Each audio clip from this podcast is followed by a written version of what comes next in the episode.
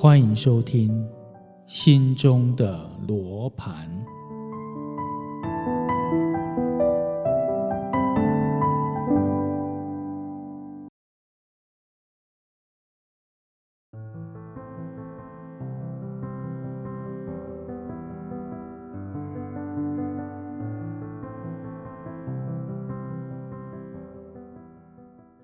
因果篇第六单元：唯有爱可以止恨。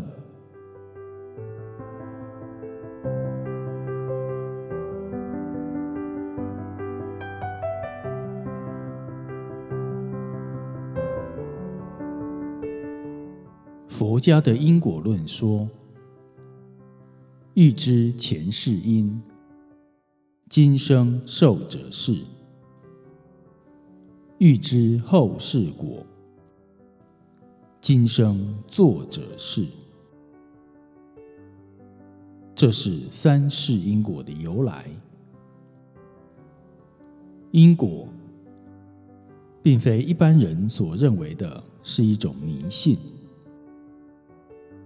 它的道理其实很简单：因是原因。果是结果，譬如因故骂人或打人，对方是不是也会还击？所以打骂是因，也就是起因；对方还击是果，那就是后果。种业因，必受业报。业报来临是快或慢，都是未知数。所谓善恶必报，是时候未到而已。大自然的法则，必能还人公道。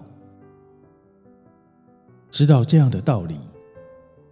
人需要好自为之。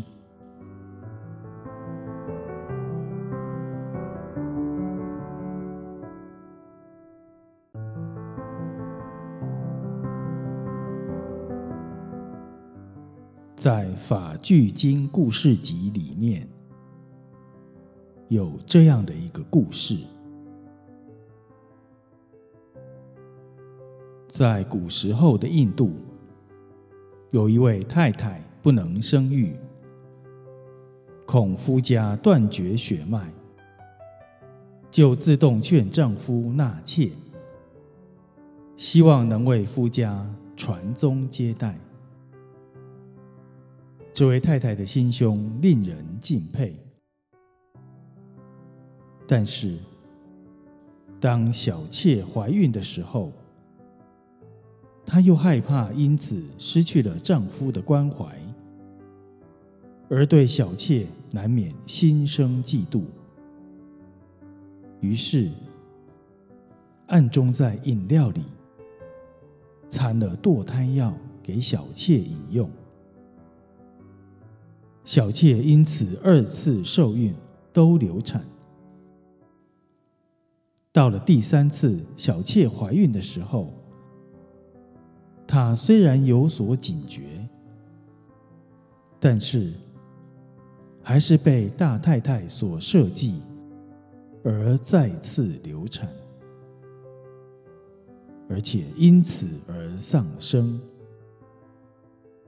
满怀怨恨的小妾，在临死之际发重誓要报复他。隔了一世，这位大太太转生为一只母鸡，而这家女主人就是小妾转生而来。母鸡生下蛋的时候，女主人故意在母鸡面前将蛋打破，惹得母鸡非常生气，但也很无奈。后来，母鸡转生为一只猫，女主人也就是小妾，那个时候投胎为母鸡，竟然还是生在同一个家里。猫就去吃母鸡所生的蛋来报复。就这样，此事我报复你，后世你报复我。于是两人之间所累结的仇恨，如此相报不停。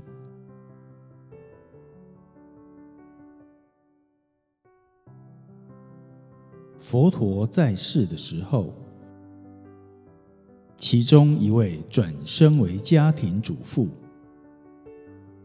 另一位即转身为食人恶魔。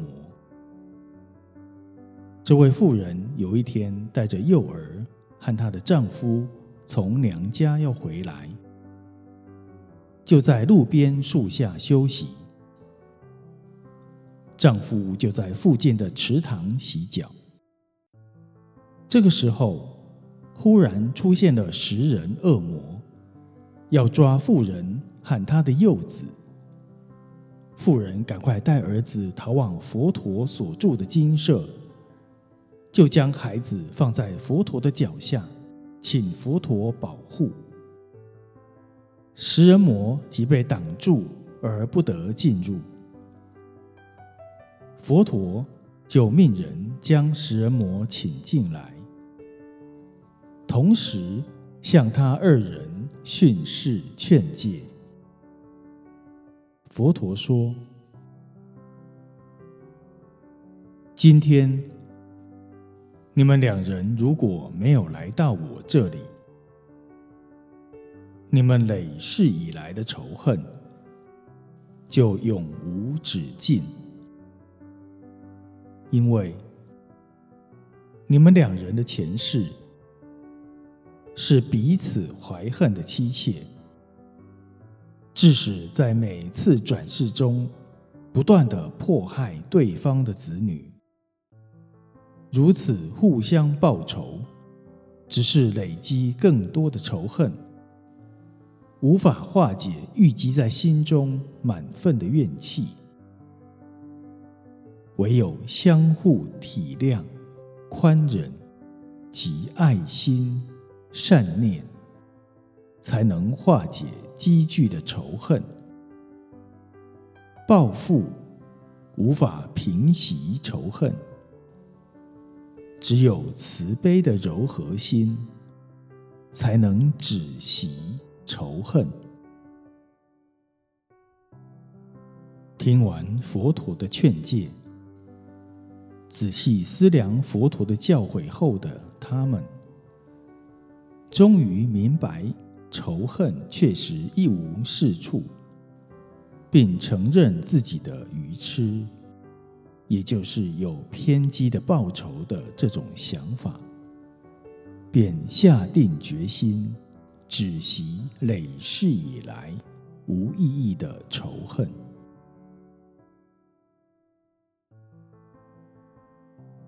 佛陀接着。要妇人把小男孩交给食人妖怪，但是妇人还担心男孩的安全，而迟疑了。但由于对佛陀完全的信心，终于听话的把小男孩交给食人妖怪。食人妖怪接过小男孩之后。热切的爱抚和亲吻，就像对待自己的孩子一般。一会儿，又把男孩还给妇人。于是，双方由衷尽释前嫌，至此才完全化解了两人累世的夙愿。